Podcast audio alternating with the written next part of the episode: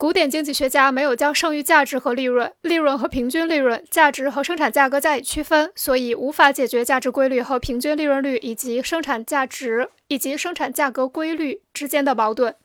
利润率较高的生产部门，由于资本增量与存量的投入，使生产大大增加，直至出现供过于求，该部门商品的价格大幅度下降，从而引起利润率的下降。而利润率较低的生产部门，由于资本增量很少光顾，资本存量大量转移，生产大量缩减，最终出现了供不应求，从而引起价格上涨，利润率提高。